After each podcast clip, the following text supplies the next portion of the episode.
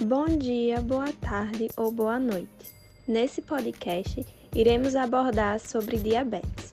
O grupo é composto por Alan Robson, Bruna Marques, Elaine Freitas, Newton César, Laura Milena, Lídia Milena e Tainá França.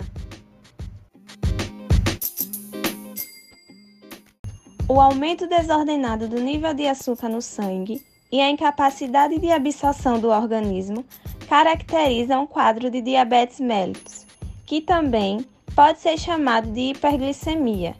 E essa condição não é exclusiva dos adultos. Inclusive, a diabetes infantil precisa de atenção redobrada e uma dose extra de paciência e carinho. Diabetes é uma doença crônica que atinge mais de um milhão de crianças brasileiras.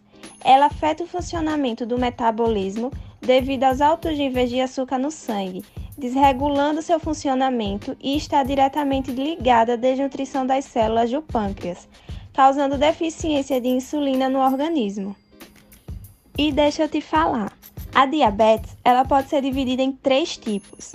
Diabetes tipo 1, que é quando afeta diretamente o pâncreas, fazendo ele produzir insulina insuficiente ou nenhuma, e aparece geralmente durante a infância ou adolescência.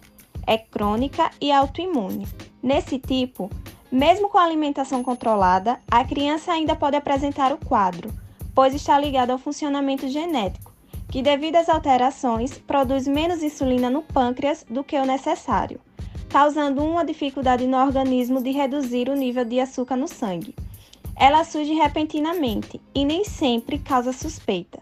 Por isso, é necessário dobrar atenção a qualquer mudança no organismo da criança, mesmo que pareça besteira.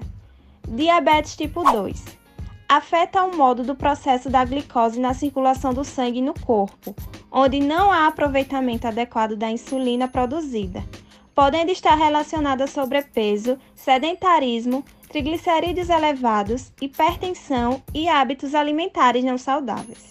Esse tipo é mais comum em crianças com alimentação desordenada, onde geralmente vem ligada a sobrepeso. Hoje em dia, é muito mais comum do que há 20 anos, aumentando em paralelo a obesidade em pacientes infantis. Pré-diabetes. O pré-diabético tem muito mais chances de se tornar um diabético do tipo 2 devido aos seus níveis de açúcar no sangue, mas apesar do nome, ela não é uma pré-doença. Essa doença vem ligada ao maior comprometimento dos rins, olhos e dos nervos, além do fato de que o pré-diabético tem um risco muito maior de se tornar um diabético propriamente dito. Assim como os adultos, as crianças também podem ter diabetes.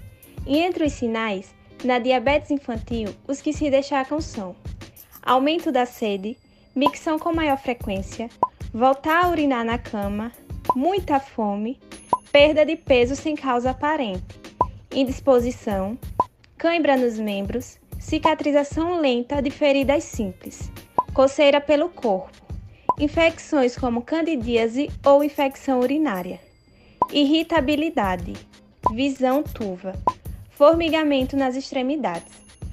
Ela pode ser diagnosticada a partir de diversos testes ou exames, que feitos em jejum vão avaliar a quantidade de glicose no sangue. O tratamento envolve explicar à criança pelo que ela está passando e que sua alimentação e hábitos irão mudar, para que ela possa controlar sua condição. Controle nutricional, prática de exercícios físicos e acompanhamento médico especializado são de extrema importância nesses casos também.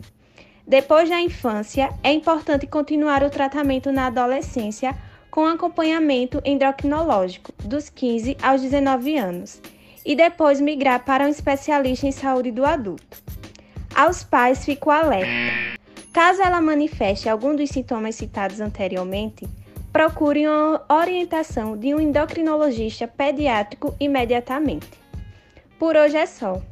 Muito obrigada e até a próxima!